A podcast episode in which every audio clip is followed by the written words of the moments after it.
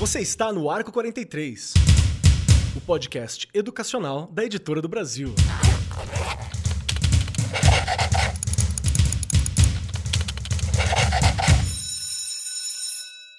Saudações, saudações para você, meu querido professor, minha querida professora. Eu sou Marcos Keller, estamos aqui para mais um programa.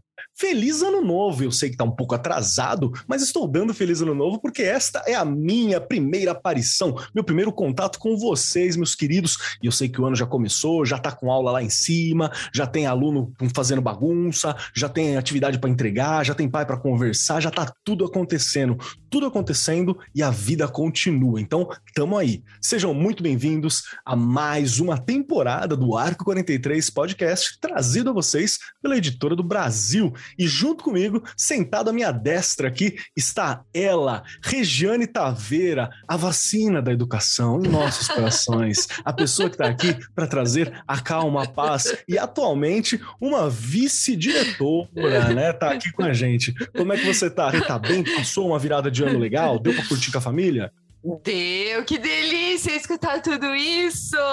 Uma vacina. Gente, como eu queria ser uma vacina, olha só, né? Já defendendo, já começando e defendendo mesmo, né? Que delícia, terceira temporada. Estamos aqui de novo e abrindo com um assunto super polêmico, né, Kelly? Super importante. A gente uhum. precisa informar, a gente precisa falar o, o, tempo todo, não é?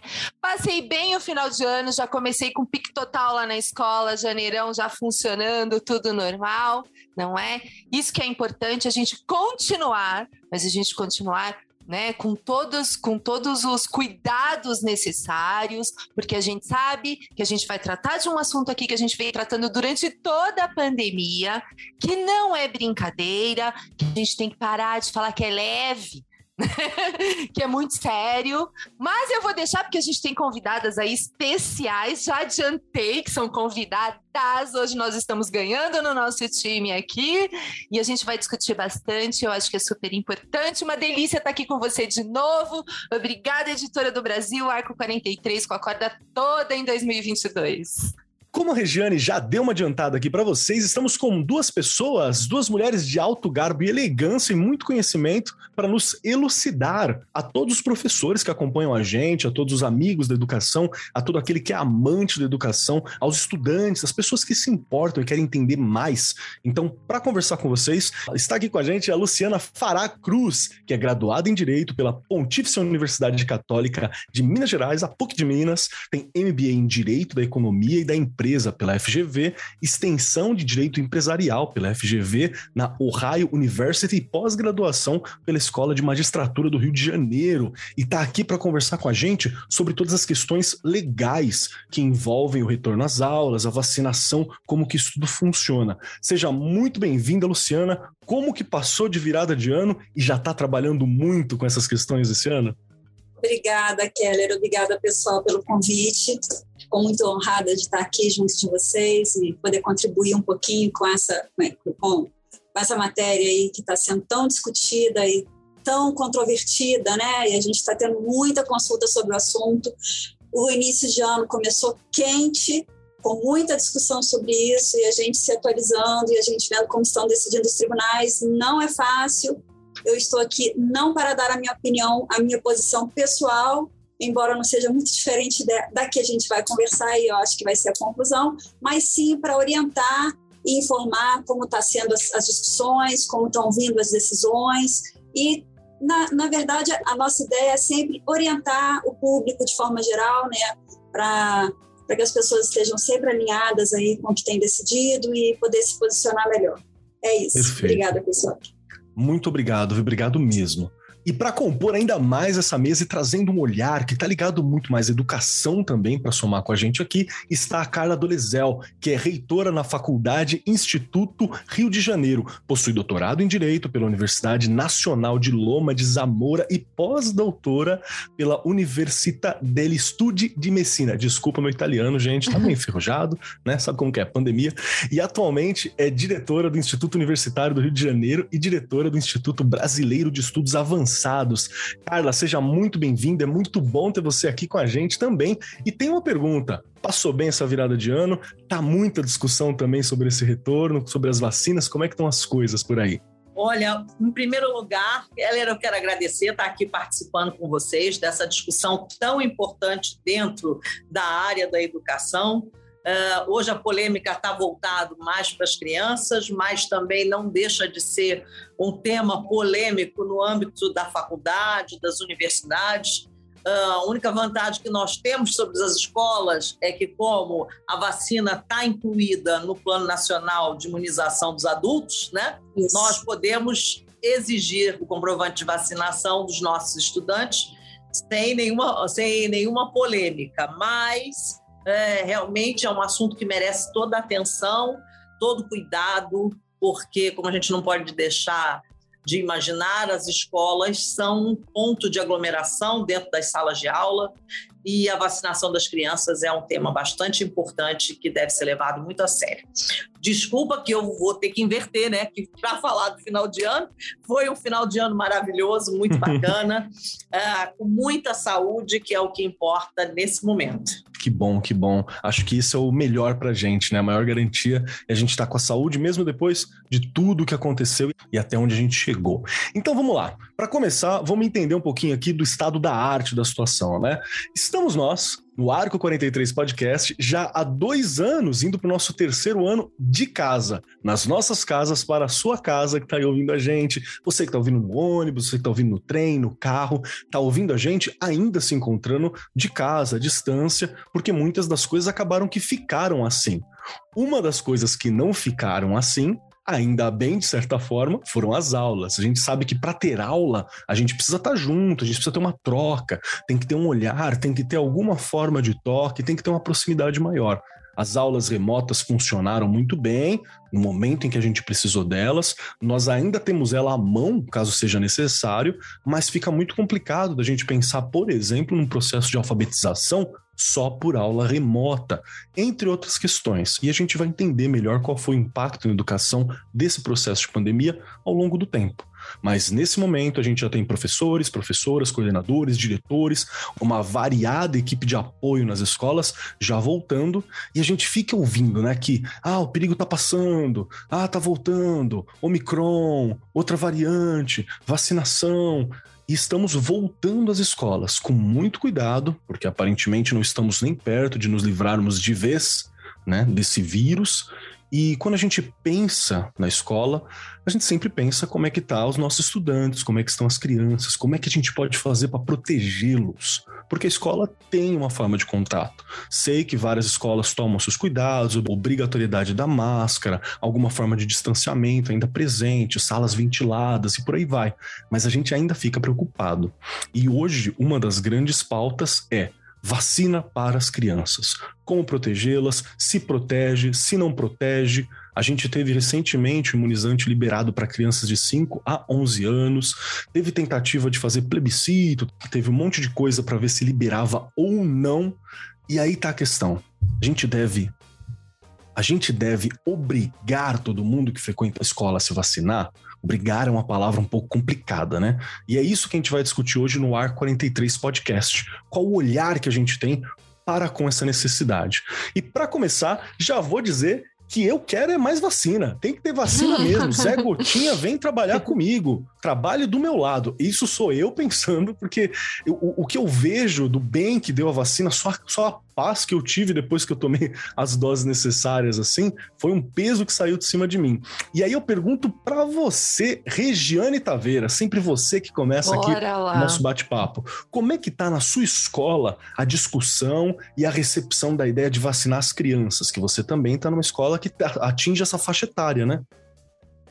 Keller, a gente tem uma grande maioria dos pais, isso eu até posso é, agradecer, que eles estão de acordo com a vacinação. Eu vou perguntando, vacinou, vacinou, vacinou, e eles vão respondendo que sim. Mas é claro que nós temos aqueles que são resistentes não é? A gente sabe que nós vamos encontrar por aí, né? A gente já comentou um pouquinho aqui nos bastidores, até mesmo na família, não é? Na nossa, né, inclusive. Na nossa família, exatamente, né? É muito complicado Mas assim, o que a gente tem que ir fazendo, né? Acho que antes da gente começar aqui, as meninas já foram falando também, informar, conversar, gente, mostrar dados, não é? Eu acho que quando você apresenta para o pai ali, para os responsáveis, enfim, dados, né? Na nosso, no, no estudo aqui para o podcast, eu encontrei, né? Na, e vocês devem ter visto também, diz lá na 0,4% de crianças vieram a óbito. Nossa, tem gente que faz assim, 0,4%? Que fosse uma, né? Já tá terrível. Gente, que fosse uma. E uma coisa importantíssima, olha só. Nesses dois últimos anos aí, né? Nesses dois anos de pandemia, olha só. É, o calendário infantil que, é, que são aquelas que a gente, de vacinação que a gente está acostumado, varíola, sarampo, diarreia, não teve 0,4 de crianças que vieram a óbito. Ou seja, a gente já tem aí um número maior de crianças, infelizmente, perdendo vidas com a Covid. Ou seja, o que, que é importante? É importante vacinar? A gente sabe que sim. Aí você, né, vem aquelas questões que eu já ouvi de pais. Ah, mas vai pegar de qualquer jeito. Gente, a infecção você pode até pegar, mas ela é mais leve. Eu tive isso com a minha filha aqui em casa agora em janeiro, não é? Se ela não tivesse sido imunizada, talvez tivesse sido bem complicado, que não foi fácil, tá? Mesmo assim, mas foi bem diferente. Então, a informação que a gente vai tentando dar e falar e fazer com que os pais reflitam é exatamente isso. Não é? As, as grandes campanhas de vacinação que nós tivemos ah, ao longo da história ajudaram muito né? É, erradicaram doenças então a gente tem que estar tá o tempo inteiro informando. Acho que foi até a Carla que brincou aqui no comecinho com a gente, falou que os pais precisam voltar para a escola. Acho que a gente tem que trazer esses pais mesmo para a escola, informar, conversar, fazê-los refletir, porque quando eu não tomo, eu estou prejudicando terceiros. Né? Não estou prejudicando só a mim mesmo. E uma criança não pode escolher. Quem escolhe são os responsáveis. Mas eu sei que a gente vai continuar, tem muito mais. Se deixar, a gente fica falando, falando e não termina, né? Porque são tantas questões e eu sei que a Carla e a Luciana vão ajudar aí a gente bastante. Você também, Keller. Perfeito. Deixa eu puxar então para você, Carla, ainda nesse caminho da gente entender como é que tá a adesão quando a gente fala com as escolas, quando a gente tem esse tipo de discussão voltado para a presença do aluno. Como é que tá a sua percepção e a tua experiência com relação a isso, assim? Você tem, tá, tendo uma, tá tendo uma resistência muito grande, tem uma aceitação. Como é que está a ideia de vacinar as crianças para o retorno escolar? Por sorte, Keller, como disse a Rejane, a adesão tem sido grande. Né? Os pais têm aderido à campanha de vacinação. Nós temos, sim, um número de pais que tem, por uma questão política filosófica, e que entende por não vacinar as crianças, né? Inclusive, eu falei da minha própria família, nós temos pessoas que pensam dessa forma, mas nós temos a grande maioria, por sorte, que está entendendo em vacinar as crianças, porque isso é fundamental, é, isso é cultural. As pessoas, nós aqui no Brasil, tivemos durante muitos anos excelentes campanhas de vacinação, e o Zé Gotinha é um exemplo dela, né, do sucesso dessa campanha, de mais de 30 anos aí no ar, que realmente informa as pessoas sobre a necessidade da vacina. Então, essas campanhas tiveram um fruto muito bom ao longo desses anos no combate ao sarampo, poliomielite, difteria e etc. Hoje, o que eu vejo dentro da faculdade e também vejo no colégio, porque a faculdade também tem um colégio né, de ensino fundamental e médio, é que a maioria dos pais está aderindo. Mas eu sinto muita necessidade ainda de campanhas educativas né? campanhas por parte do governo, seja municipal, estadual ou federal. Ah, o municipal, o estadual fazem campanha, mas ainda é muito pouco. É muito pouco. Era preciso que a gente tivesse uma campanha maciça, semelhante à que nós tivemos alguns anos atrás contra o tabagismo. A gente tinha uma campanha maciça, isso reduziu muito o número de fumantes no Brasil, trouxe muito benefício para a população. Então, eu acho que a campanha de vacina, seja contra a Covid, seja contra as, as outras demais doenças que atacam a infância, deviam ser muito maiores, porque a gente está com uma carência de campanha educativa. Aquele papo que a gente teve aqui antes é o pai que não quer vacinar o seu filho, ele necessita ser educado, de voltar para a escola. Desculpa falar assim de uma forma muito franca, mas é exatamente isso, porque é falta de campanha educativa, é nisso que eu bato. Né? E esse é um movimento que não vem de hoje. Infelizmente, nós agora, por conta da pandemia, estamos vivendo isso mais ativamente com a Covid, porque é uma coisa que a gente tem premência. As crianças precisam retornar para a sala de aula, elas tiveram um prejuízo enorme psicológico e educacional nesse tempo que estiveram afastadas das salas de aulas, porque muitas crianças não têm um acesso pleno à internet para ter aulas no ambiente virtual, então elas tiveram um prejuízo muito grande durante esses dois anos, na formação, na educação educação, a sua sociabilidade em geral. Então, isso foi um prejuízo grande para as crianças. E, infelizmente, isso vem de ideias erradas que no final se desvendou que tinham intuitos meramente financeiros foi uma campanha muito grande.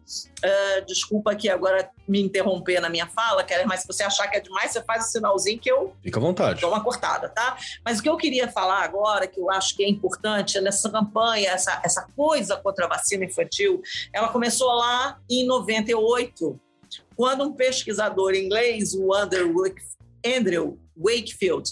Ele publicou na revista Lancet, que é uma revista muito renomada, científica, uma pesquisa que induzia que a vacina contra o sarampo, contra a difteria, contra a cachumba e a rubéola, ela poderia gerar o autismo. Como começava ali em 98 se estudar o aumento de número de casos de autismo nas crianças que tinham uma faixa etária de dois anos, ele publicou essa doença, essa, desculpe, ele publicou essa pesquisa que não concluía, mas induzia que uhum. a vacina ela podia causar autismo. Você imagina que isso imediatamente reduziu no mundo todo o índice de vacinação infantil. Mas Logo depois, as pesquisas no mundo inteiro demonstraram que isso era uma falsa pesquisa, que isso era uma falsa premissa. E lá em 2004 se descobriu que, logo depois que ele publicou essa reportagem, ele também havia pedido a patente para uma nova vacina para essas doenças. Ou seja. Queria vender a dele, né? Tudo leva a crer que eram intuitos meramente financeiros, infelizmente, mas que gerou um prejuízo enorme.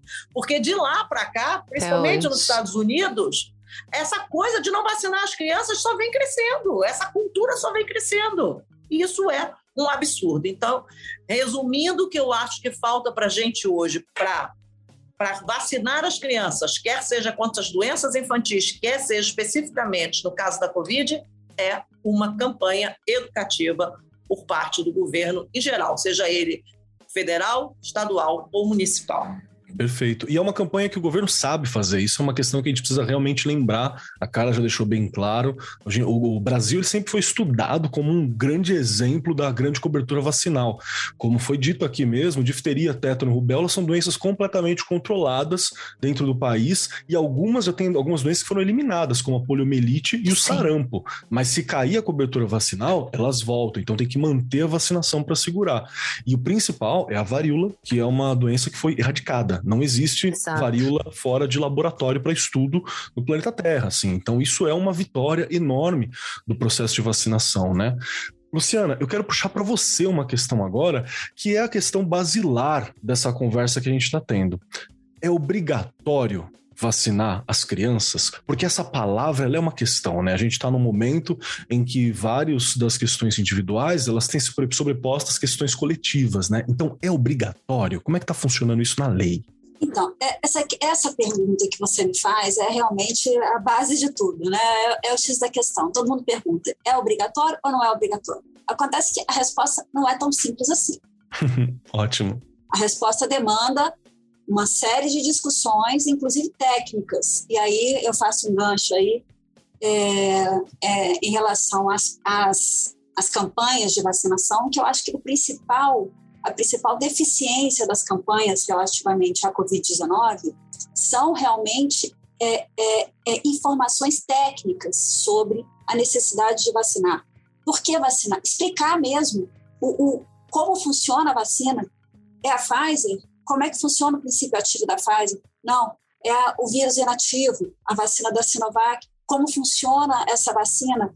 Até para os pais poderem entender qual o melhor caminho, qual, a, a, qual imunizante adotar nos seus filhos. Eu acho que falta muito informação técnica sobre Sim. como funciona cada princípio ativo e por que vacinar com cada um desses dois princípios ativos. Esse eu acho que é a principal, é a principal deficiência. Eu acho que se o governo, do, o governo federal, estadual, municipal, se o governo em geral é, focar e, e, e reunir esforços para campanhas mais com mais informação técnica, eu acho que a gente consegue avançar muito na, na abrangência da vacinação de, de, de, de, qualquer pessoa, né? dos adultos, dos adolescentes e principalmente das crianças, porque no caso das crianças a gente tem aí uma série de, de conflitos de interesses às vezes que também impedem a vacinação, que são dois pais, né? A criança não pode ir sozinha no posto e dizer para o atendente eu quero uma vacina, não pode. Ela precisa vir com um, um responsável uma mãe, um pai, um responsável legal, e em casos de pais separados, às vezes complica ainda mais. Mas, enfim, vamos por partes. É obrigatória a vacinação no Brasil? A resposta é sim, é obrigatória a vacinação no Brasil. E a gente tem leis que determinam isso e tem a Constituição Federal também que determina que o acesso das crianças e adolescentes à saúde é, é, é, é vital. É um direito da criança e do adolescente que está respaldado em lei, no ECA, em leis e também na Constituição Federal. Como funciona a aplicação dessa lei no Brasil? Né? Por que, que não é tão simples assim? Eu dizer, tem Constituição que, que me respalda, que eu tenho obrigação de vacinar, tem as leis que me respaldam, também eu tenho a obrigação de vacinar, por que, que não é tão simples assim? Na verdade, no Brasil, as vacinas precisam estar no quadro nacional, no Plano Nacional de Imunização. Né? E a vacina de Covid-19 ainda não entrou formalmente no campo nacional de, de imunização. Antes disso, né, a vacina de Covid-19 para crianças é, é recentíssima. Né? No Brasil, ela está sendo é, é, é, indicada fortemente, realmente é, balizada fortemente há dois meses. As outras vacinas têm 50 anos, 60 anos, 70 anos. Então, assim, no Brasil demora. Já existe o ofício da Anvisa determinando, indicando ao Ministério da Saúde que inclua essa vacina no Plano Nacional de Imunização para Crianças. Já existe essa indicação, data de janeiro de 2022, mas não é tão rápido assim. É, antes disso, lá em, em janeiro de 2021, é, é, é, a gente passou por um precedente no Supremo Tribunal Federal, que foi de relatoria do ministro Ricardo Lewandowski, que até antevendo a necessidade da Covid, que a gente já estava passando por um panorama de, de, de pandemia, é, ele, ele julgou um precedente que, que discutia a constitucionalidade de você obrigar a pais e mães a vacinarem as crianças, a vacinarem suas crianças, e, e, nesse precedente de janeiro de 21, antes mesmo de existir a indicação de vacina de crianças e adolescentes, ele decidiu pela constitucionalidade de se obrigar pais e mães a vacinarem crianças por todos os imunizantes que se encontram devidamente incluídos no Plano Nacional de Vacinação. É, é engraçado que foi, é, as meninas falaram aí antes de mim, é, e, e, não digo eu, é, não, é nem eu que vou falar, tá? No, eu até trouxe aqui um, um, trecho do voto do Lewandowski nesse, nesse precedente dele, que é muito interessante e passa um pouco por, pelo que as meninas falaram aí antes de mim. Ele diz assim, eu vou abrir aspas, tá? A saúde coletiva não pode ser prejudicada por pessoas que deliberadamente se recusarem a ser vacinadas, acreditando que, ainda assim, serão egoisticamente beneficiárias de imunidade de rebanho. Fecho aspas. Isso, o ministro do nosso Supremo Tribunal Federal, deixou registrado no voto dele, condutor desse precedente, de janeiro de 21, há um ano atrás. Então, essa aqui é a indicação de que os nossos tribunais vão seguir essa linha. Estando a vacinação para a Covid-19 devidamente incluída no quadro, no Plano Nacional de, Imuniza de Imunização, não vai, ter, não vai ter alternativa. É obrigatório. Né? Agora, tem uma outra, um outro panorama também que é importante a gente analisar, que é o seguinte: o que é obrigatório e não for sancionado, perde a eficácia. Né? Razão. Então, é, é obrigatório? É obrigatório. Mas qual é a sanção para quem não cumpre? Essa sanção é aplicada? Perfeito. Demora para ser aplicada ou não? Demora muito. Não é assim que funciona. Quem é que vai reclamar que a criança não, não, não foi vacinada? Existem sanções, o próprio é, é, Estatuto da Criança e Adolescente prevê sanções aos pais ou aos tutores que negligenciarem o acesso à saúde à criança. Existem uma série de sanções, mas é, elas vão desde a advertência verbal até perda da guarda. Isso é, é formalidade legal.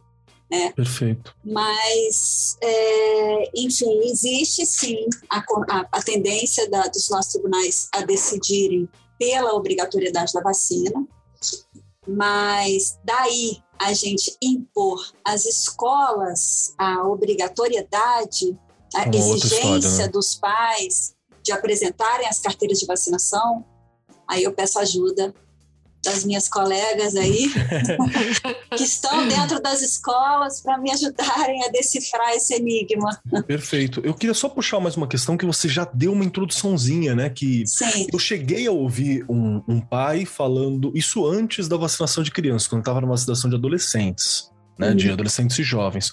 Eu cheguei a ouvir um pai que falou assim: É, mas o estatuto da criança e do adolescente ele protege meu filho. Eu falei: é, protege várias coisas, realmente, tá aí para isso, né? Mas assim, no intuito de falar que ele não era obrigado a vacinar. E pelo que você estava falando, na verdade, o estatuto garante o direito à vacinação, né, o direito a esse acesso e uma sanção a quem evita esse acesso. É isso então, que eu então, entendi? Vamos lá, exatamente isso que você entendeu. Tá. Ocorre o seguinte: a vacina tem que estar no Plano Nacional de Imunização. Que ainda não está, né? Ainda não está. Ainda não está formalmente. Ah, já há o ofício, você, googlando aí na internet, você encontra esse ofício da Anvisa indicando ao Ministério da Saúde que o Ministério da Saúde inclua essa, essa vacinação no, no, no rol do Plano Nacional de, de okay. Vacinação. É, é, com a indicação dos dois imunizantes, tá? Do, do, Pfizer e do Sinovac, se não me engano é a Coronavac, né? Exato. né? Que é a, a, o do vírus inativo. E aí, é, e daí é que eu, eu, eu, eu coloco para você de novo a problemática nós precisamos orientar a população quanto à segurança desses imunizantes. Sim. Precisa haver campanhas vacinais mais esclarecedoras do ponto, sob o ponto de vista técnico das vacinas. É óbvio que o pai não quer o mal para o seu filho, né? Vamos pensar assim. Eu tenho muita discussão. Semana passada estava discutindo com um casal cliente. É, a mãe quer vacinar, o pai não quer vacinar e não quer de jeito nenhum.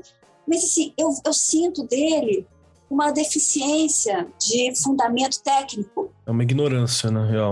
E são pessoas inteligentes. Uhum. São pessoas que têm acesso à informação, são pessoas com terceiro grau, são pessoas que estudaram fora. Realmente, essa informação não chega à população. É, eu, tenho, eu tenho em mente que isso é uma questão político-filosófica, sabe? Infelizmente, Muitas sim, eu acho que sim. sim. Mas aí, se você quebra o argumento deles com a informação técnica, fica mais claro. É. Perfeito. Fica. Eu vou falar um pouquinho, se você me permite, claro, Luciana. Claro. É, e peço licença para te chamar de Luciana. Tá, não tem problema nenhum porque acho que aqui a gente está num papo tão bom, né? Tão legal. É, eu acho o seguinte: lá o que, que nós temos adotado no, no, colégio e na faculdade, né? Mais no colégio que na faculdade, porque a gente está tratando aqui das crianças.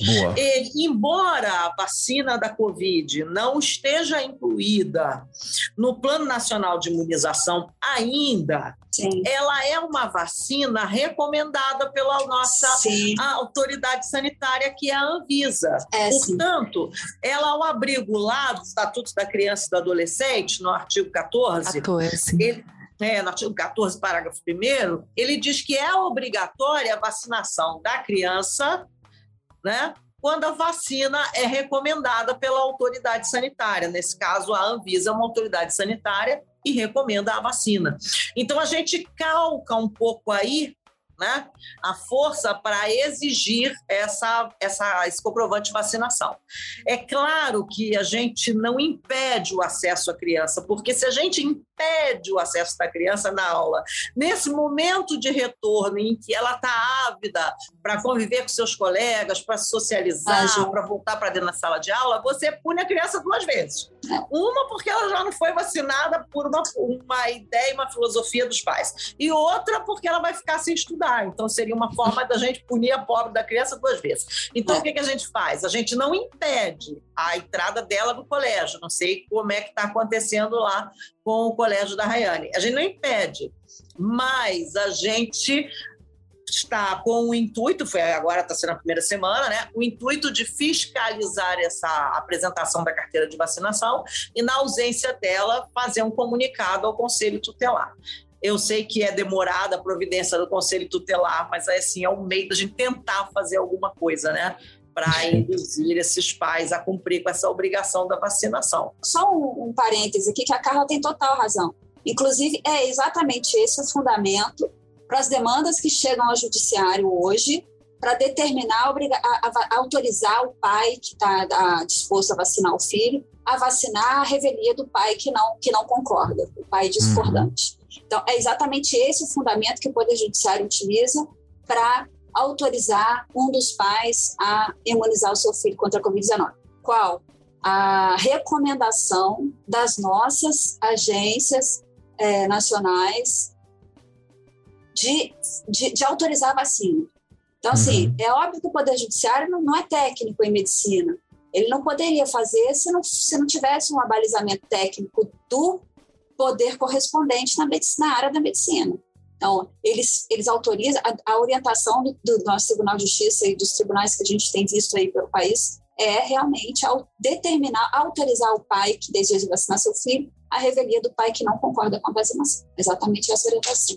Show de bola. Perfeito. Show de bola. Uma das coisas que eu adorei ouvir aqui foi justamente esse exemplo do colégio. E eu quero ouvir você, uhum. minha querida Rê.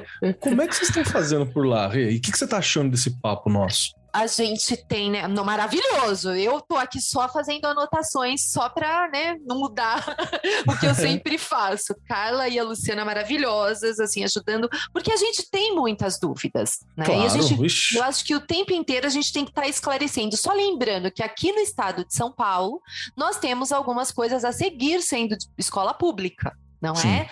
A gente ainda não está exigindo carteirinha, não é? É, a gente tem usado, sim, quando há alguma coisa, a gente usa realmente o ECA e o artigo 14, falando né, que é, é, é, obrigatório a vacinação, mas que ainda a gente não tem do próprio Ministério da Saúde isso como obrigatoriedade. Né? Infelizmente, abre aspas, aí eu não consigo deixar de falar. Bom, e aí, é, aqui na rede, como que a gente foi aí indicado? Eu acho que você também, Keller, deve ter recebido essa indicação. Nós tivemos, é, é, a gente vai, estamos recebendo essas crianças, os que se vacinaram, os que não se vacinaram, não é? E aí a gente vai ter um tempo aí de dois meses, se eu é, não me engano. Dois ou três meses, isso mesmo. É, acho que em maio a gente começa a pedir este comprovante, não é? Eu acho que a Luciana e a Carla vai poder ajudar e você também, mas já existe, né, aquela questão de que também a criança tem direito à educação e que mesmo ela estando com esta carteirinha, né, sem, né, e mesmo ela não apresentando, né, que, que tomou a vacina, enfim, que não tomou a vacina, se ela não apresentar, a gente não vai poder impedir de entrar na escola.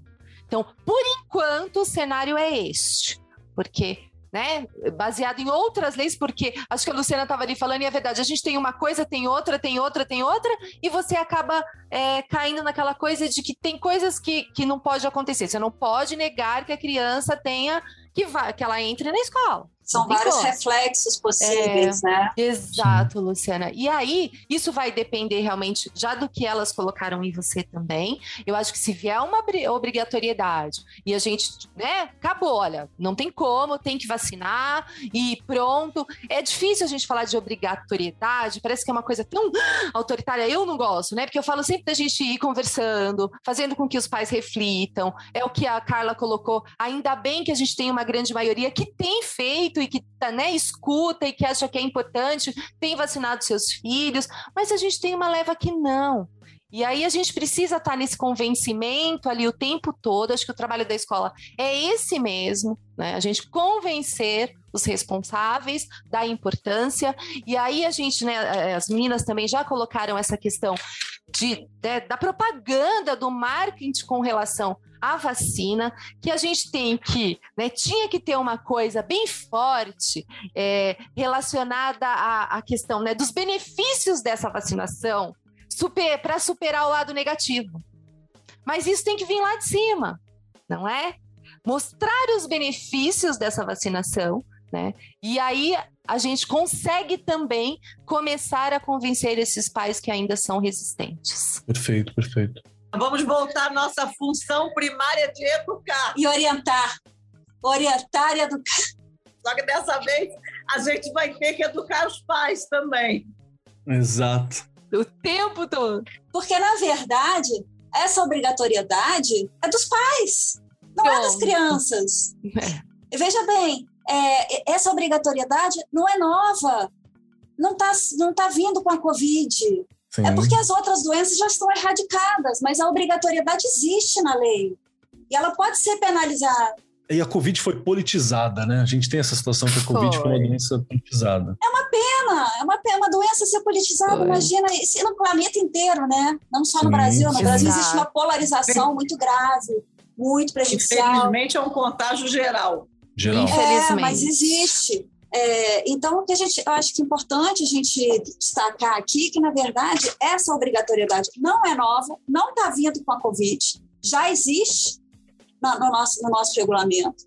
Crianças que não são imunizadas, que a escola exige a apresentação do calendário, a, a escola pode é, indicar esses pais para o conselho tutelar, assim como vai acontecer com a Covid, mas a criança não pode ser impedida de ir para a escola. Realmente é exatamente como a Carla falou, não pode. A, a, a, obrigatoriedade é dos pais, né? e a penalidade é dos pais que são os responsáveis, não das crianças. Eu acredito que deve vir assim, é, caso esse problema seja judicializado aí nos próximos meses. Deve vir assim a orientação. Perfeito.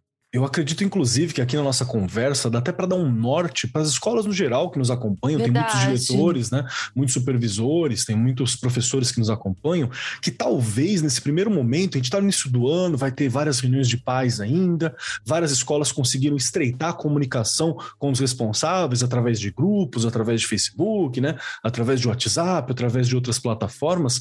Talvez seja interessante, inclusive, conversar com os professores que estão presentes, pega aquele professor de biologia, aquela professora de ciências, né? Aquele professor de português, aquela professora de história, pega eles e quem sabe até não fazer uma campanha, uma mini campanha de informação sobre essas vacinas, sobre esses materiais dentro da própria instituição. Isso pode ser bacana nesse primeiro momento, enquanto a gente hum. ainda não pode, né, exigir com tanta facilidade por não ter uma, uma ordem governamental que vai chegar em algum momento.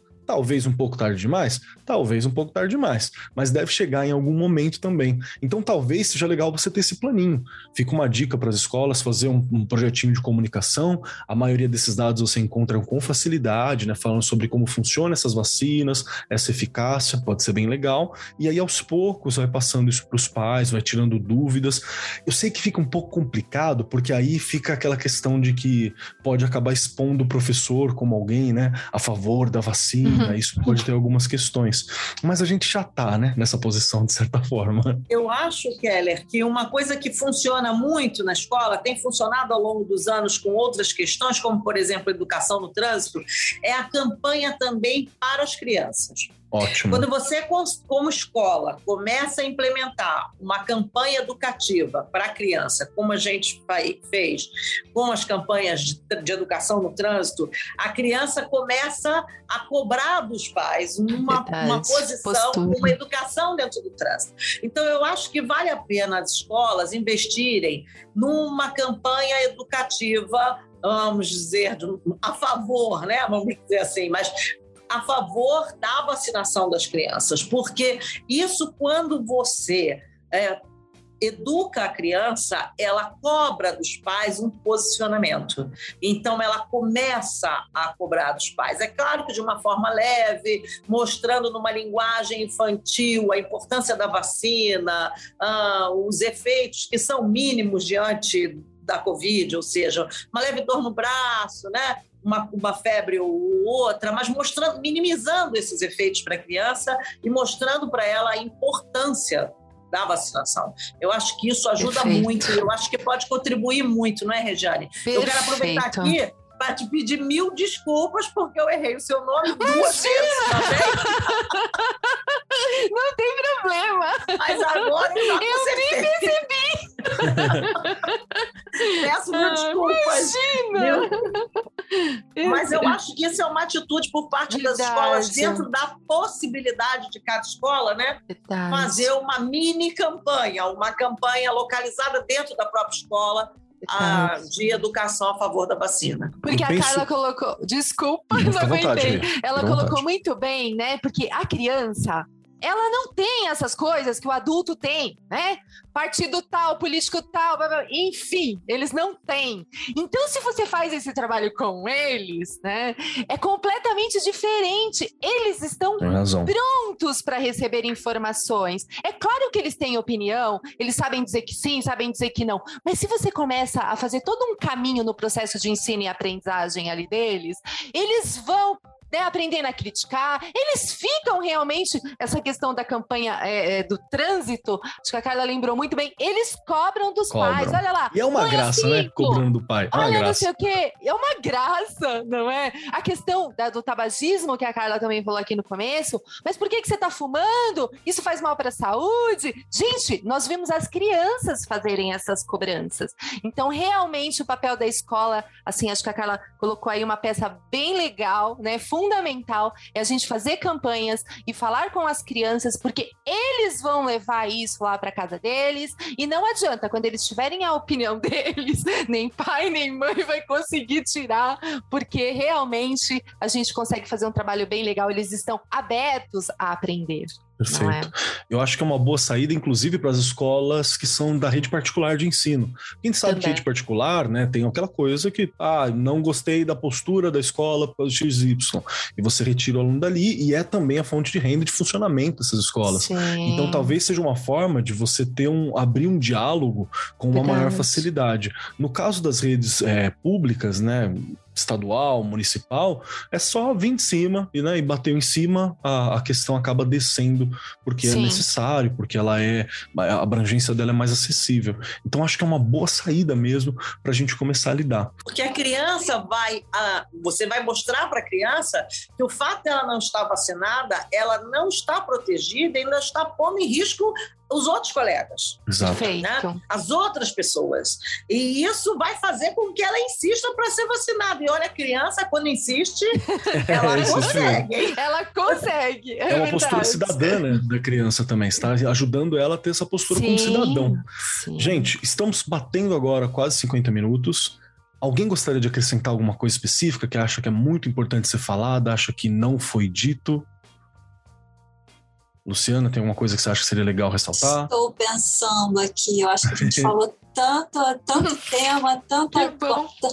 É, eu acho que a gente conseguiu é, cumprir bastante aí o nosso programa de passar um pouquinho para o para fundamento das decisões, o que, que, que, a gente espera que deve vir de decisões. Tem só uma observação que eu acho interessante comentar. Por favor. É, olha só que, que, que, interessante. A gente vê locais, locais é, é, particulares, né, até públicos também, festas, shoppings, restaurantes, clubes, academias, obrigando as pessoas a apresentarem o imunizante, isso desde lá de trás. Sim, está acontecendo. De um mês para cá, eu tenho visto os mesmos locais, shoppings, restaurantes, até clube, é, obrigando os pais a apresentarem comprovante de vacinação das crianças acima de 12 anos já.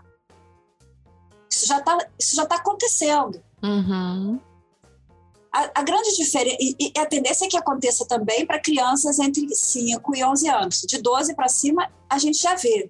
Sentar para sentar comer num restaurante aqui no Rio com uma criança de 12 anos, só se você apresentar comprovante de vacinação dessa criança. Clubes também. Na portaria, a criança para entrar para fazer uma natação, para fazer um futebol, a, a, criança que não tem ainda cadastrado o comprovante de vacinação, eles já estão pedindo na portaria. A tendência é que isso aconteça também para 5 a 11 anos. O grande complicador para a escola, que a gente não consegue trazer ainda automaticamente para dentro da escola, é realmente o direito à educação. Né? Então, essa penalização não pode ser sobre a criança, né? tem que ser sobre os pais, e aí a penalização acontece de uma outra forma. Aí, conselho tutelar e coisa e tal, é diferente. Perfeito. Mas essa tendência de obrigatoriedade do comprovante de vacina já está aí, para crianças, inclusive. Não é novidade, não. Acho que era essa, essa, essa pequena observação só que eu queria, que eu queria fazer agora. Para mim é importantíssimo, é importantíssimo, inclusive porque nessa faixa etária a gente está no processo de alfabetização. E é um Sim. processo que você não pode perder, é um processo que você não pode deixar a criança ter menos acesso, ou não, não. pode deixar. É muito complicado que ele seja feito apenas à distância. Já né? perdemos muito... muito, né, Já perdemos Já perdemos muito, porque com as desigualdades que nós temos, quais quantas crianças tiveram acesso. A gente sabe da nossa realidade lá, nós estamos recebendo sim, as nossas sim. crianças hoje com uma defasagem gigantesca, claro, em todas as escolas, seja pública ou seja privada, todas. mas a gente sabe né, que infelizmente a pública sofre muito mais e pensando nesse tamanho do Brasil aí, quantas crianças a gente tiver acesso a nada, não é? Então a gente precisa realmente é, imunizá-las, né, é, com a consciência de que elas precisam estar na escola, protegidas e também é, pensando nos terceiros, protegendo outras pessoas, né? Estando imunizadas, elas vão estar protegendo outras pessoas também. Perfeito. Eu repito só que eu acho muito importante a gente, como educador, passar isso para a criança né? Dizer isso a ela, que ela está não só se protegendo, ela está protegendo os demais. Levar essa consciência para a criança, por claro, uma, uma, uma linguagem lúdica, de acordo com a faixa etária dessa criança, mas isso é fundamental. Eu penso ser fundamental nesse momento para a gente quebrar essa barreira aí de alguns pais. Perfeito. Ótimo, ótimo. Eu queria trazer só uma outra informação que assim, recentemente no Brasil, a gente tem esse baixo índice de vacinação das crianças, que coloca em atenção outras doenças. Então, assim, não é só também a vacinação da Covid que acabou tendo uma defasagem, foi várias outras. O Brasil recentemente perdeu a certificação da erradicação do sarampo. Sarampo, o sarampo é. tá voltando. Gente, o sarampo já, tá, já tinha acabado, pelo amor de Deus. Tivemos vários casos, não é? A polio, que é muito séria, a polio ela, ela causa problemas para a vida inteira, né, daquele que, que acaba tendo problema com isso. O último caso de polio no Brasil tinha sido em 1989, mas já foi detectado 309 casos em 12 países, como por exemplo da África. Então a gente tem uma, uma, uma, tendência à volta da polio, e a polio era um fantasma gigantesco terrível. nos anos 80, nos anos 70, assim, era um fantasma incrível, assim, terrível. Horroroso. E no caso, é, e no caso da, da, da, poliomielite, a gente tem que lembrar que no Brasil apenas 60% das crianças estão sendo apresentadas como já imunizadas. E o índice que garante o não retorno da doença é de, no mínimo, 95%. É, eu então, vi assim. É, então o problema da Covid, ela tá batendo em outras questões. Outras a gente está sendo deseducado, né? Em outras áreas. está se alastrando. Isso é um problema, porque isso, a, a polio mesmo, ela, ela me assustava, né? A polio trabalho é uma coisa que quando você via, porque altera a estrutura de vida, a pessoa não tem uma vida funcional nenhuma. Não, assim. até hoje, né? A gente vê pessoas comprometidas pela polio, conheço Sim. pessoas comprometidas pela polio aí de 50 Exato. anos, 60, 70 anos, pessoas mais velhas do que eu. Aí tem um, uma lacuna, né? De pessoas que não realmente a doença foi erradicada e agora a gente está vendo esse fantasma ressurgindo aí. Mas então, eu tenho é... visto também muita falta de vacina nos postos de saúde. Sim, então, principalmente para a população mais carente, as vacinas não estão chegando no posto de saúde. Para a população que tem recursos, vai no, no posto particular e aplica uma vacina. Mas essas vacinas custam caríssimo. Exato. Não é barato, não. São vacinas que precisam de duas, três doses. É, tem vacinas que custam 400 reais, 500 reais cada dose. O público mais carente tem condição de pagar isso? Não tem. Eu tenho visto muita criança de 4, 5 anos com catapora. É doença que tem vacina, gente. É verdade. E não é aplicada gratuita no posto, não infelizmente. É, não é uma não. das vacinas que Exato. você tem que pagar. Exato. E a Covid, que é gratuita, não queremos, né? A galera tá aí recusando. Eu, de uma forma cômica, digo assim para minha família, alguns eu conhecidos que não querem se vacinar, eu digo, gente, vai lá, é de graça. Quanto menos você, seja, porque é de graça. Já tá lá. pago, né? Pode ir lá, pode é. pegar, que não tem problema. Uma questão que eu vou, vou fazer uma rodadinha rápida aqui, até para ajudar na orientação. A gente trouxe uma orientação pedagógica, trouxemos uma orientação jurídica, trouxemos uma orientação educacional, né, no geral. Então, uma fala nossa, que o que a gente pode falar para os nossos professores também se municiarem, né, os nossos diretores se municiarem, o que, que a gente pode falar para os pais ou responsáveis que não concordam com a vacinação? E fala isso para as crianças, assim. Eu só digo, sei lá, vacina e Zé Gotinha, entra na minha casa, entra na minha vida, assim. Eu preciso deles e isso é muito bom. Regiane, que mensagem que você tem dado quando aparece essa ideia?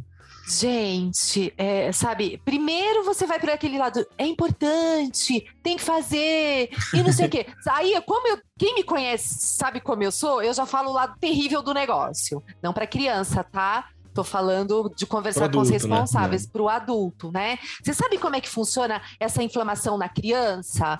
Né? Você tem ideia do que é a multissistêmica ali que acontece? Geralmente, é, eu já vou por esse lado. A região é, é dramática, não adianta, né? Que, que inflama os vasos sanguíneos, que vai inflamando o coração, cérebro, olhos. Gente, ou você vai pelo amor, olha, é importante, seu filho precisa ficar protegido, ou você vai pelo terror né? Me desculpa, não tem outra alternativa, né? E mostrar dados, gente.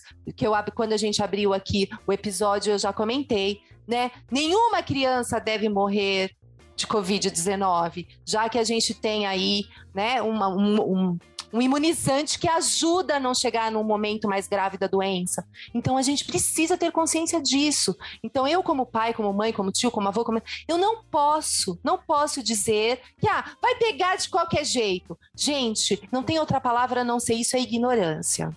Né? Vamos estudar, vamos buscar informação antes de ficar repetindo coisas que nem papagaio por aí. Não, isso é Vamos buscar informações. A gente é capaz disso e a gente é capaz de olhar as coisas né, com positivamente, sabendo que a gente está protegendo o nosso filho, o nosso sobrinho, o nosso neto, enfim. Acho que o mais importante é a gente conseguir convencer, seja pela dor ou seja pelo amor. Perfeito, perfeito.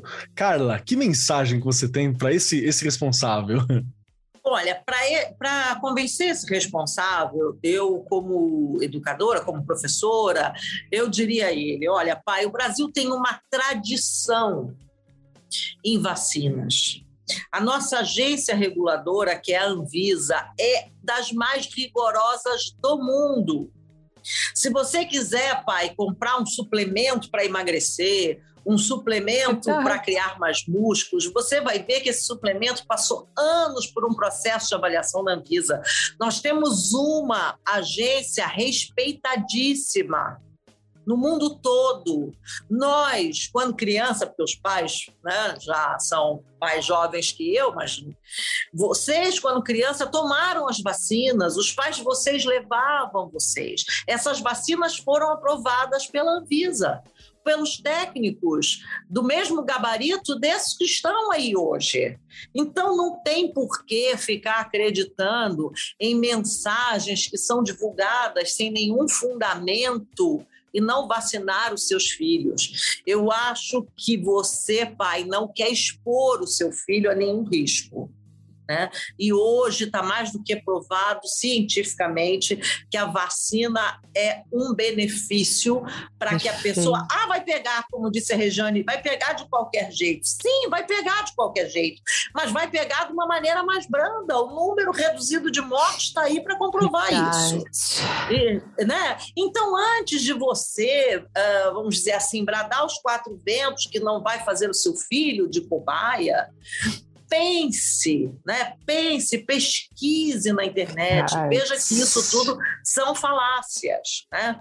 E se você assim mesmo não tiver convencido, gostaria de lhe informar, pai, que a não apresentação do cartão de vacinação do seu isso é filho é ensejará uma comunicação ao conselho tutelar que vai lhe chamar para prestar esclarecimento é e lhe aplicar uma multa consequentemente pela não vacinação.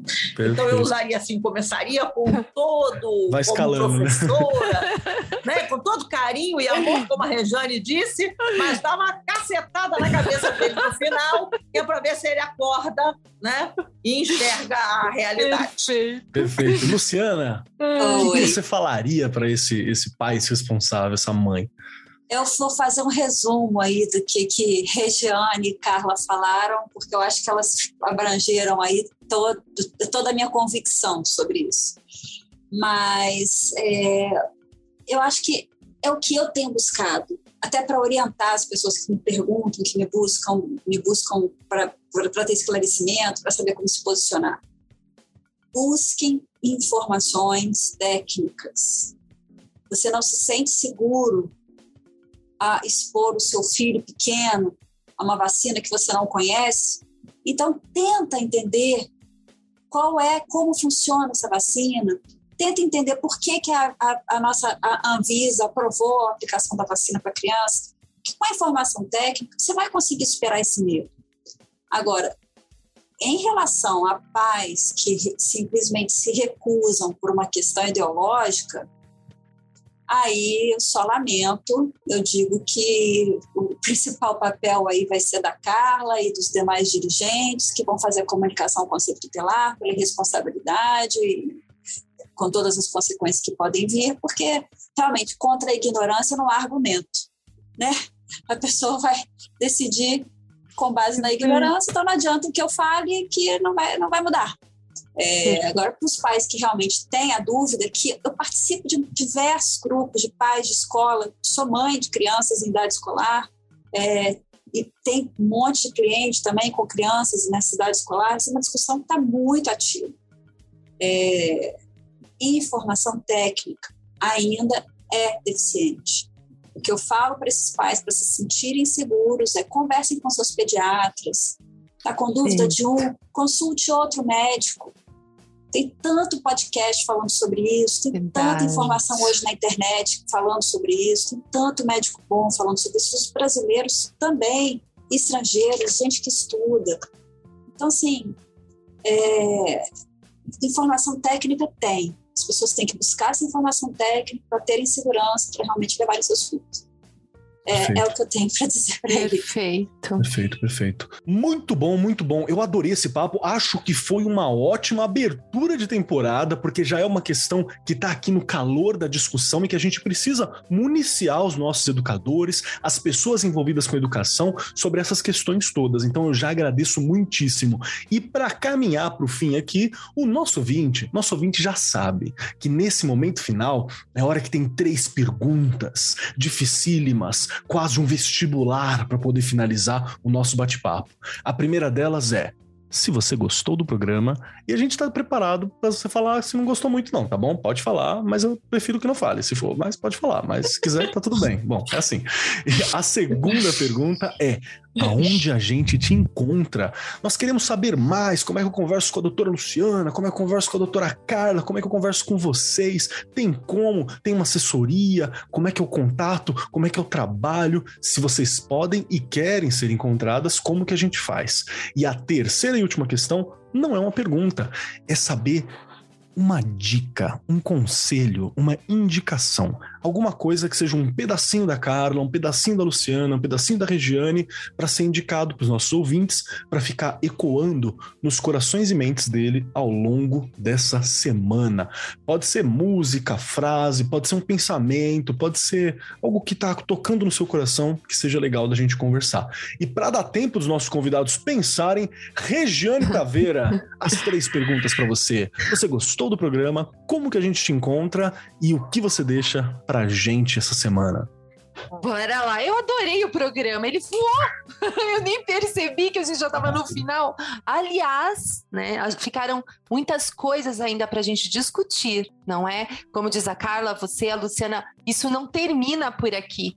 Dá para até pensar em mais alguns episódios para a gente dar continuidade nessa discussão. Eu amei. Eu acho que o pessoal lá da escola. A gente também tem muitos pais que nos, nos escutam, nos ouvem. Sim, então, sim. é bem legal, porque com certeza também tiraram aí bastante dúvida, não é? Eu amei. E de volta 2022, Arco 43, ó. Bora lá que a gente tem muita coisa para discutir. E é, me, vocês vão me encontrar aqui no Arco 43, no Facebook, no Instagram e lá na escola. e lá na escola, estou por lá também. E olha, não tem como não deixar. Eu, eu pensei em um monte de coisas para deixar aqui, porque eu já sabia das três, né? Claro, a Carla e a Luciana não sabiam, mas eu já sabia. mas eu vou deixar. A única coisa que eu vou deixar por aqui é, né? Professores, professoras, é, discutam, reflitam, falem sobre o assunto. Nós somos peças fundamentais, né? Nessa, ele, temos este papel na sociedade, né?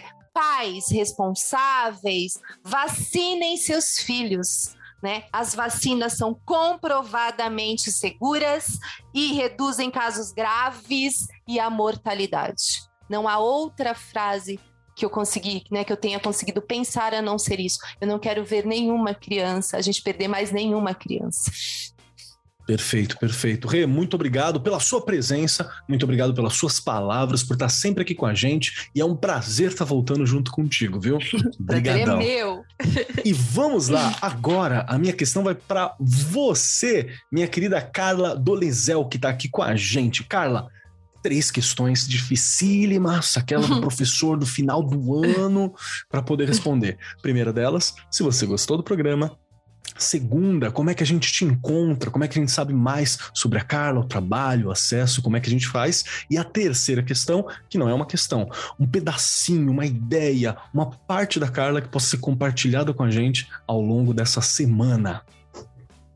Olha, em primeiro lugar, Kerler, eu quero agradecer o teu convite dizer que foi a minha estreia em podcast. Eu estou muito feliz que tenha sido na companhia da Luciano, da Regiane, da sua.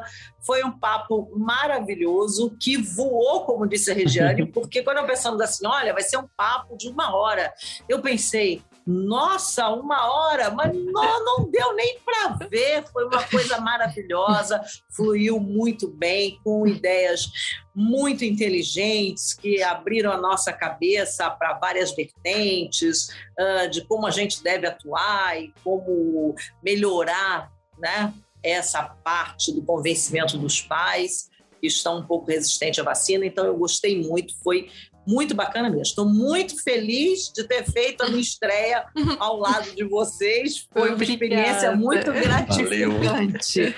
Olha, e quem precisar de algo, quem quiser me encontrar, quiser bater um papo, eu deixo aqui o meu e-mail, que é carla ponto Dolezel, Carla com C também, Dolezel é Z-E-L no final, arroba fiurge, edu.br. Eu estou à disposição para quem precisar bater um papo, quem quiser trocar uma ideia, vai ser um grande prazer. E como assim, como um pedacinho meu, como eu fui pega de surpresa, não estava preparada, né, gente? A já saiu em vantagem na nossa frente. Eu vou deixar, então, para essa nossa conversa um personagem, né, plagiando Keller, o Zé Gotinha. Então eu gostaria que todos nesse momento lembrassem do Zé Gotinha. O Zé Gotinha uma campanha de educação a favor da vacina contra a poliomielite, né? Começou com a poliomielite, uma campanha para a vacinação da poliomielite, que faz sucesso há mais de 30 anos. Sucesso como campanha, sucesso como personagem e sucesso de êxito de proteção das nossas crianças, né? Então eu vou deixar aí como uma mensagem para vocês, toda vez que tiverem uma dúvida quanto à vacina, lembrem do Zé Gotinha, de como essa campanha foi importante e do benefício que ela trouxe para as nossas crianças nesses últimos 30 anos. Perfeito, perfeito. Carla, muito obrigado pela presença, muito obrigado pela participação, pelo carisma, por trazer essas informações para a gente, pela dica incrível de lembrar que a gente tem que passar as informações, tem que começar a campanha junto com as crianças. Muito obrigado por ajudar no posicionamento com os pais também. Acho que deu uma luz também, uma, um caminho que, que conversa com esse pedagógico que a gente precisava, até para se municiar e para saber como lidar nesse início de ano com essa questão tão polêmica. Muito obrigado, viu? E vamos lá, Luciana Faracruz, sua vez. Agora as três questões para você. E muito obrigado pela tua participação. As questões são: primeira, se você gostou do programa. Segunda, como que a gente te encontra? Como é que a gente sabe mais do seu trabalho? Como é que a gente fala com você se for necessário, se for possível? E a última questão, um pedacinho da Luciana, um pensamento, uma frase, alguma coisa, um livro, uma música, uma indicação para ficar ecoando os nossos corações e mentes ao longo da semana. Bom, gente, é, você disse aí uma hora, né? Para mim, passaram-se 10 minutos, não mais que isso. Quando as meninas me falaram que esse bate-papo ia durar uma hora, uma hora e meia, eu fiquei apavorada. Pensei, gente, não tem assunto para isso tudo, isso é tão simples. Mas, assim, uma conversa muito gostosa, muito esclarecedora. Das meninas Regiane, obrigada, Carla, contribuíram bastante, só, só fizeram com que a nossa conversa ficasse ainda mais leve. É, já, já tinha participado, mas, enfim, o tema é um tema delicado, então a gente poderia não ter sido tão tranquila a conversa, a conversa foi ótima, muito esclarecedora, adorei participar e quero voltar sempre. Pode me convidar que eu estou aqui. Yeah. É, é, bom, eu Sou Luciana Cruz, advogada. Eu trabalho no meu escritório VC Advogados. A gente tem, sim, especialidade de direito de família. É, vocês podem dar uma googlada aí, tem site com os nossos telefones, website, Instagram, tudo bem disponível na internet. É, se tiverem dúvidas também podem entrar em contato com vocês e buscarem os meus contatos. Estou à disposição para resolver esse assunto qualquer outro que envolve esse tema. É, e o meu pensamento, vamos lá, eu pauto a minha, forma, a minha formação profissional, ideológica e pessoal em três palavrinhas: orientação, técnica, sempre. Eu acho que tem tudo a ver com o que eu falei aqui. Eu sempre busco informação, eu sempre busco saber o porquê que decidiram de uma forma, o porquê que decidiram de outra forma. As pessoas estão cada vez mais preguiçosas de ler, cada vez mais querendo informações prontas. Né? A internet proporciona isso. E eu acho que é muito importante a pessoa ter a sua opinião pessoal, e para isso é necessário ela buscar informação para poder tirar suas próprias conclusões. É, é, quando a gente quando a gente faz a nossa parte, é, a gente tem que fazer aquilo que está que tá à disposição para a gente fazer, né? Aquilo que cabe a gente fazer, né? Eu acho que buscar informação técnica não, não custa nada a ninguém. Busca informação, toma a sua conclusão e, e eu tenho certeza que você vai conseguir se orientar e orientar as pessoas que estão à sua volta. É isso. 是。Perfeito, perfeito. Luciana, muito obrigado pela sua presença, obrigado por trazer essas informações, obrigado por trazer essa luz da técnica mesmo, do direito, que deixa a gente muito mais seguro quando a gente vai tomar uma posição, porque lei é isso, né? Lei tá aí pra gente cumprir, pra gente entender, pra gente seguir, pra gente compreender, pra gente debater quando necessário, mas entender que lei é lei. Então, muito obrigado pela tua presença, muito obrigado por lembrar sobre os direitos que os jovens, que as crianças têm e como as nossas opiniões particulares, como pais, como responsáveis, não deve cercear conquistar né, os direitos já consagrados e adquiridos com tanta luta para as crianças, para os jovens e para os adolescentes. Obrigado mesmo pelo seu tempo, pela sua presença, pela sua atenção. Valeu mesmo, viu? Obrigada, gente. E vamos lá, chegando a minha vez para finalizar, eu adorei o programa, como eu disse, eu acho que é super necessário. Eu sentia uma defasagem nessa formação, nessa indicação. Já saio daqui com mais segurança para conversar com os pais quando necessário, para orientar também os meus colegas. Você, professor que está ouvindo a gente, eu indico muito que você compartilhe esse programa né, para os seus colegas professores, para eles saberem como lidar com mais facilidade também sobre essas informações. Quem quiser me acompanhar, arroba Marcos Keller na maioria dos lugares, só no Instagram, que é Cobold Keller, Cobold com K, bonitinho. São redes pessoais, mas eu estou sempre conversando sobre educação, sobre outras questões lá, sobre projetos que eu estou desenvolvendo também. Estou aqui junto com Regiane Taveira todas as semanas deste ano, todas não, porque tem né, um período no fim que não tem, período no começo que não tem, mas ao longo do ano a gente está aqui conversando sobre educação e trazendo novas informações junto com a editora do Brasil. E o que, que eu indico para vocês? Vou indicar duas coisas. Vou indicar esse podcast, acho que ele é incrível para você indicar para seus colegas, e a gente tem outras discussões para trás. Dá uma olhadinha, tem a gente conversando sobre o começo da pandemia, sobre o desenvolvimento da pandemia, sobre como lidar com o retorno às aulas, tudo isso a gente tem aqui nos programas passados, então eu indico muito essas questões e vou colar com a Carla quando ela indica o Zé Gotinha, dá um pulo no YouTube. Vai dar uma olhada naquelas propagandas antigas do Zé Gotinha, nas campanhas de imunização, que são muito divertidas. Às vezes você tem algumas coisas que você pode usar também para sensibilizar seus alunos e para lembrar da nostalgia. No mais, agradeço muitíssimo a presença de todos vocês, vocês participantes que estão aqui na mesa, muito obrigado, muito obrigado mesmo. Luciana, Carla, Regiane, incríveis. Obrigado à equipe que está aqui por trás com a gente e obrigado por você que está ouvindo. Bora começar mais um ano discutindo educação, compreendendo educação e ajudando a ter o mundo que a gente quer e a gente precisa ter para o futuro. No mais, eu sou Marcos Keller e até semana que vem. Este programa foi apresentado por Marcos Keller e Regiane Taveira. Gravação e edição Agência Bowie. Produzido pelo Departamento de Marketing da Editora do Brasil. Gerência de Marketing Helena Poças Leitão. Coordenação de Marketing Lívia Garcia. Siga-nos nas redes sociais: facebook.com barra Editora do Brasil, twitter.com barra Editora do Brasil, instagram.com barra Editora do Brasil underline oficial e youtube.com barra Editora do Brasil. As opiniões expressas no programa são de responsabilidade dos respectivos convidados e não expressam necessariamente a opinião da Editora do Brasil ou de seus colaboradores.